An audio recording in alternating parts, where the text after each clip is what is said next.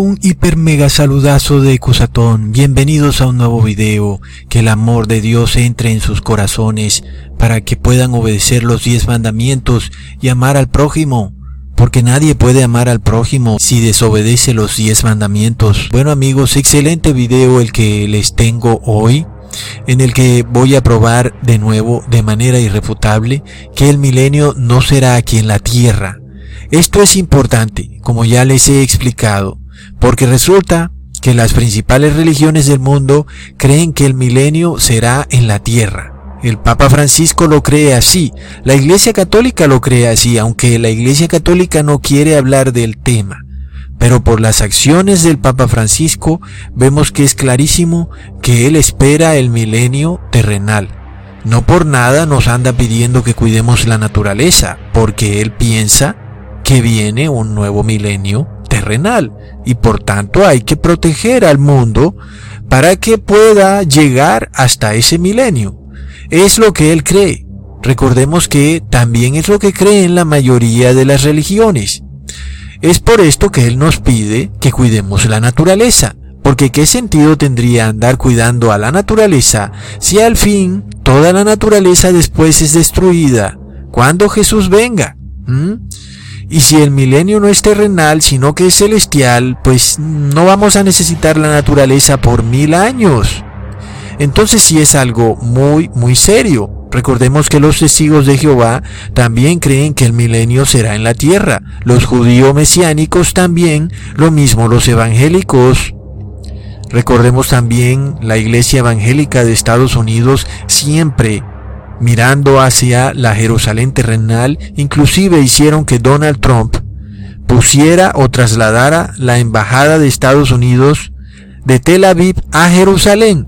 Si tú crees que el milenio va a ser terrenal, entonces pues tendría sentido de que te estés dedicando a cuidar a la naturaleza, sembrando árboles, para que cuando venga el Cristo solar entonces él encuentre a su hermosa arboleda bohemiana muy dispuesta y hermosa para su gobierno terrenal. Pero si finalmente toda la tierra será destruida cuando Jesús venga y después cuando Jesús renueve la tierra, entonces ¿para qué preocuparnos por la naturaleza? ¿Para qué preocuparnos por este mundo? Si finalmente las cosas de este mundo serán destruidas. Finalmente sería más bien que Dios cuide de la naturaleza como siempre lo ha hecho, porque a nosotros nos toca protegernos de los impíos y trabajar por nuestra salvación y la de nuestros hermanos, y eso ya es suficiente trabajo como para que ahora nos echemos otro trabajo encima de andar protegiendo y salvando a los árboles. Después de todo, si un árbol se muere, pues se corta y se siembra otro.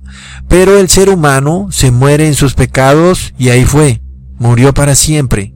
Entonces se hace de la mayor importancia saber si el milenio será terrenal o será celestial, por lo cual vamos a ir a una profecía de Daniel, la cual nos va a revelar la verdad. Recordemos que Daniel era un profeta que vivía en Babilonia durante el reinado del rey Nabucodonosor, el cual tuvo un sueño. El rey tuvo este sueño que no se acordaba ni siquiera de ese sueño, pero que lo impactó de una manera profunda, y entonces buscaba a quien le revelara el sueño pero él ni siquiera se acordaba del sueño. Leamos en Daniel capítulo 2 versículo 3, y el rey les dijo, he tenido un sueño y mi espíritu se ha turbado por saber el sueño, y nadie puede revelar el sueño, más aún porque ni el mismo rey se acordaba del sueño.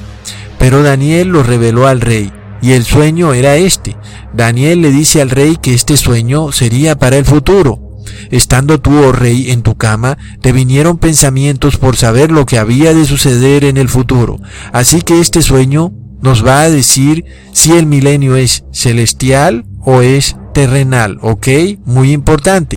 Así que el rey soñó con una gran estatua, una gran imagen. Leamos a ver cómo Daniel le empieza a describir al rey lo que le significaba esta gran estatua con la que había soñado el rey Nabucodonosor. Leamos en el versículo 32. La cabeza de esta imagen era de oro fino, su pecho y sus brazos de plata, su vientre y sus muslos de bronce, sus piernas de hierro, sus pies en parte de hierro y en parte de barro cocido. Estabas mirando hasta que una piedra fue cortada, no con mano, e hirió a la imagen en sus pies de hierro y barro cocido, y los desmenuzó. Entonces fueron desmenuzados también el hierro, el barro cocido, el bronce, la plata y el oro, y fueron como tamo de las eras del verano, y se los llevó el viento sin que de ellos quedara rastro alguno. Mas la piedra que hirió a la imagen fue hecha un gran monte que llenó toda la tierra. Y como sabemos por videos que ya les he hecho en el pasado, esta cabeza de oro es el imperio babilónico. El pecho y los brazos de plata eran el imperio medo-persa que invadió al imperio babilónico y por tanto fue el siguiente imperio en la cronología del poder mundial. Después vendría otro imperio, simbolizado por el vientre y sus muslos de bronce. Ese es el imperio griego, con Alejandro Magno a la cabeza, el cual subyugó al imperio medo-persa. Y después siguen las dos piernas de hierro. Ese es el imperio romano dividido en imperio de Occidente e imperio romano de Oriente. Recordemos que el imperio romano también dominó y subyugó al imperio griego. Recordemos que Alejandro Magno murió de una terrible borrachera y de repente su reino se dividió en cuatro partes y después fue subyugado por el imperio romano. Aquí tenemos entonces la cronología del poder mundial establecida en un sueño que tuvo el rey Nabucodonosor, la prueba de que la Biblia es indudablemente la palabra de Dios, pues estamos estudiando una profecía bíblica dicha hace más de 2500 años, la cual predijo con absoluta precisión la geopolítica mundial, no solo eso, sino en su orden cronológico. Y vemos que esto se cumplió al pie de la letra, por lo cual si ustedes están poniendo atención, van a entender mucho, amigos, porque recordemos amigos que Teodosio era un emperador romano, el cual antes de morir dividió el imperio. Ahí es cuando se presenta la división de imperio romano de Occidente a imperio romano de Oriente. Él tuvo dos hijos, Arcadio y Honorio.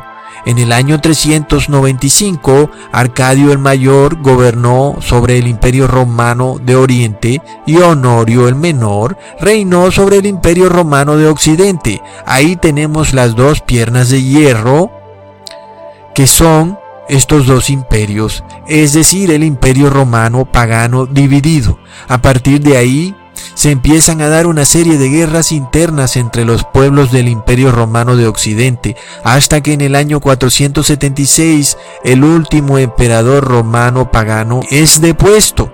En ese momento se forman 10 divisiones del Imperio Romano que son los anglosajones, los francos, los germanos, los lombardos, los suevos, los visigodos, burgundios, ostrogodos, erulos y vándalos. Ahí están las diez monarquías europeas que conformaron los diez dedos de los pies de la estatua del rey Nabucodonosor. Es increíble. Como sabemos, luego en el año 538, el emperador Justiniano resucitó al imperio romano que por breve tiempo había desaparecido de la historia mundial, pero ahora de repente resucitó como Sacro Imperio Romano, es decir, ahora tenía una unión de iglesia y Estado. Esa alianza es el hierro y el barro de los dos pies, por lo cual, pongan atención, nosotros nos hacemos ahora la siguiente pregunta. ¿Cuál es el país más poderoso del mundo en estos momentos? ¿Será China? ¿Será Rusia? ¿O será Estados Unidos? Plop. La profecía bíblica nos dice que tenemos que mirar a Europa, a los diez reyes de la estatua del rey Nabucodonosor que están en los dos pies de hierro y barro. Entonces, esta profecía nos está diciendo que esos son el imperio más poderoso del mundo. Y recordamos que tanto Canadá como Australia, Nueva Zelanda, Estados Unidos, todos hasta hace poco estaban bajo el poder de Inglaterra. Inclusive algunos países como Canadá y Australia aún le rinden pleitesía a la reina de Inglaterra. ¿Y de dónde viene Inglaterra. Son la monarquía de los anglosajones, son el rey anglosajón del Sacro Imperio Romano. ¿Acaso entonces pensamos nosotros que de repente Estados Unidos se convirtió en el imperio más poderoso del mundo y de esta manera la profecía de el rey Nabucodonosor y de la estatua donde dice que el último imperio estará en Europa, no se ha cumplido porque Estados Unidos es tan poderoso, mucho más poderoso que Europa? Hmm, podría parecer que sí, pero resulta que ¿quién es el dueño de Estados Unidos? ¿Quién es el dueño de esta gran nación? Como sabemos, el dueño del dinero es el dueño de Estados Unidos. Y como sabemos, la Reserva Federal de Estados Unidos no es reserva, no es federal, o sea que tampoco es de Estados Unidos, sino que le pertenece a la banca europea, encabezada por la familia Rothschild. Entendemos entonces quién es el que verdaderamente gobierna y domina a Estados Unidos, porque la familia Rothschild está en Europa. Indudablemente entonces es el imperio romano el que domina a Estados Unidos. Pero hablamos del imperio romano de Occidente, donde están los diez reyes, que son los diez dedos de la estatua de el rey Nabucodonosor. Sin embargo, amigos, vemos que este último reino es débil, porque en parte es de hierro, en parte es de barro. Ahí es cuando vemos que Europa parece no ejercer un poder absoluto sobre Estados Unidos. ¿Por qué? Porque en parte son de barro, en parte de hierro.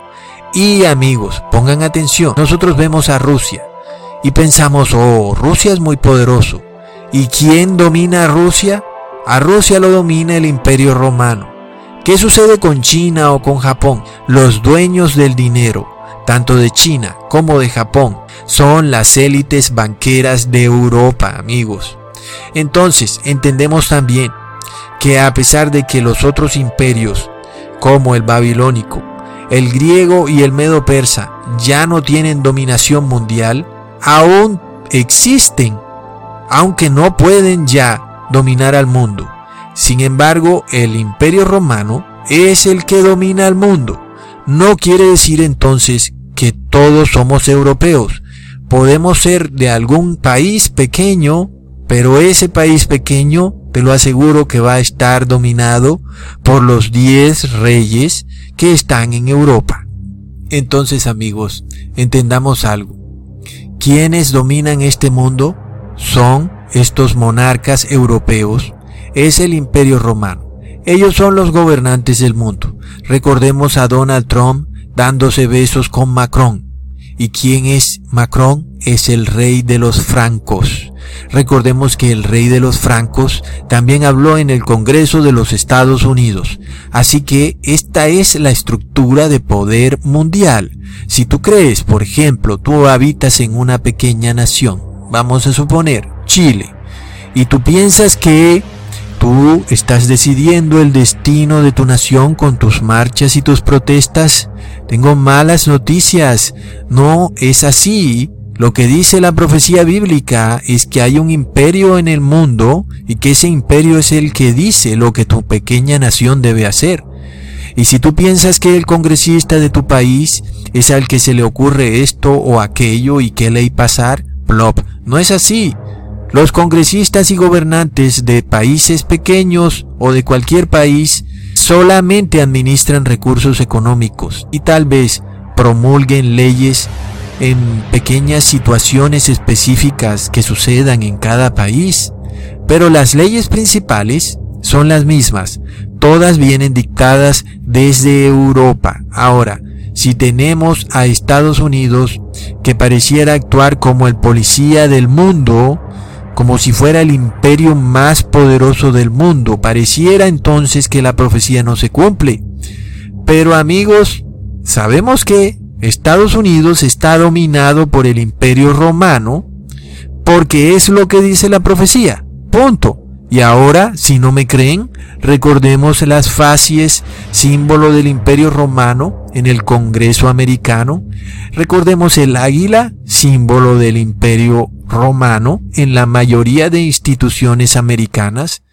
Y bueno, para no hacer el video más largo, aquí queda probado que la estructura de poder mundial que tenemos hoy en día está perfectamente acorde con la profecía bíblica. Para lo cual nosotros llegamos a la gran pregunta. ¿Qué sucede con Jerusalén?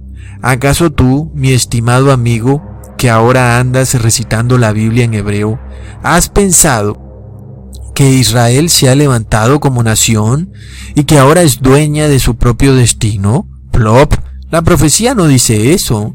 La profecía nos dice que Israel está bajo el dominio del imperio romano y si no te gusta, lo lamento, pero es lo que dice la profecía. Recontraplop. ¿Acaso no es conocido que fueron los banqueros europeos Rothschild quienes compraron las tierras donde se instalaron los primeros asentamientos? Ok, vamos entonces por partes, porque ustedes tienen que entender. ¿Cuál es el último imperio que gobernará el mundo? Según la profecía, es indudablemente el imperio romano con los diez reyes que son monarcas europeos, amigos. ¿Y qué nos dice Daniel? Versículo 44. Y en los días de estos reyes, el Dios del cielo levantará un reino que no será jamás destruido, ni será el reino dejado a otro pueblo, desmenuzará y consumirá a todos estos reinos, pero Él permanecerá para siempre. Pon atención, amiguito adoctrinado. ¿En los días de cuáles reyes Dios levantará su reino? Sí, en los días de los diez reyes. Es decir, en estos días en los que estamos, porque estos diez reyes son los que gobiernan el mundo. En estos días se va a levantar el reino de Dios. Pero ojo, está diciendo claramente que no será dejado a otro pueblo. ¿Qué significa eso? Que la nación de Israel no heredará ese imperio que dejarán los diez reyes. Es irrefutable que no, la nación de Israel no puede convertirse en un nuevo imperio que dominará a las otras naciones y que las otras naciones van a venir a la nación de Israel actual? No, porque ya vimos que solo el mundo tendrá cuatro imperios mundiales y que en el último imperio, que es donde están los diez reyes, parte hierro, parte barro, es cuando el mundo llega a su fin, es decir, con el imperio romano. Y de ahí no sigue ningún otro imperio, por lo cual el Yahshua solar no puede instaurar en la tierra un imperio milenial en la Jerusalén actual ni en Israel, porque simplemente no puede heredar los imperios. Todos los imperios serán destruidos. Prueba irrefutable que el milenio no es terrenal. Además miremos que dice que desmenuzará y consumirá a todos estos reinos. Es decir, como les había dicho, aunque aún queda el imperio babilónico, aún queda el imperio medo-persa y aún queda el imperio griego y tenemos ahora el imperio romano, todos son desmenuzados, abarcando por tanto a toda nación cobijada, no solo por aquellos imperios, sino por el imperio romano, por lo cual ahí también cae la nación de Israel, también será desmenuzada. ¿Por qué? Porque hace parte del imperio romano. Entendamos algo, esta destrucción en añicos de todos los imperios del mundo es lo que viene. En el versículo 35 dice, entonces fueron desmenuzados también el hierro, el barro cocido, el bronce, la plata y el oro, y fueron como tamo de las eras del verano, y se los llevó el viento, sin que de ellos quedara rastro alguno. Está clarísimo, no quedará rastro alguno de estos imperios. Significa que efectivamente esos imperios van a quedar reducidos en sus estructuras de poder. Entonces, ¿por qué hemos de pensar que Israel resurgirá como un nuevo imperio? Cuando Israel hace parte del imperio romano. No es posible, porque la profecía nos dice claramente que ningún otro imperio terrenal seguirá después del imperio romano. Y así como Babilonia fue completamente subyugada por el imperio medo-persa, que sin embargo, parte de ese imperio babilónico permaneció. Y asimismo pasó con Medo-Persa, que fue subyugada por el imperio griego Parte del imperio medo-persa subsiste, así como del imperio griego. Pero luego tenemos que el imperio romano subyuga a todos los otros imperios del mundo, los domina. Es el poder mundial, entiéndelo. Quiere decir que nadie hace nada sin que el imperio romano lo permita. Entonces quiere decir amigos que todas las naciones están dominadas por el imperio romano, aun y cuando tu nación tenga otras tradiciones, tenga otra religión. Finalmente el imperio romano las domina. Pero ojo, la parte barro es la iglesia católica y cristiana, es decir, la iglesia católica. Es el barro unido con el hierro, el cual no permite que el imperio romano tenga un poder mucho más superior. En esto vemos amigos que la profecía es clara, que debido a esta alianza entre barro y hierro, es por esto que una piedra es cortada, no con mano, es decir, que es Jesús, la piedra, la roca, y luego hiere a la imagen en sus pies de hierro y de barro cocido, porque ahí es donde está su abominación, es decir, que la iglesia se una con el Estado, y son desmenuzados. Fueron desmenuzados también el hierro, el barro cocido, el bronce, la plata y el oro, y se los llevó el viento sin que quede de ellos rastro alguno. ¿Qué sentido tiene entonces, amigos, andar diciendo que Israel será restaurado, que el milenio será en la tierra, cuando la misma profecía dice que no puede ser? Ningún reino va a heredar al imperio romano. Ninguno, ningún imperio, amigos. Será el imperio final del mundo, el imperio romano. Después de estos diez reyes, no vendrá ningún otro rey.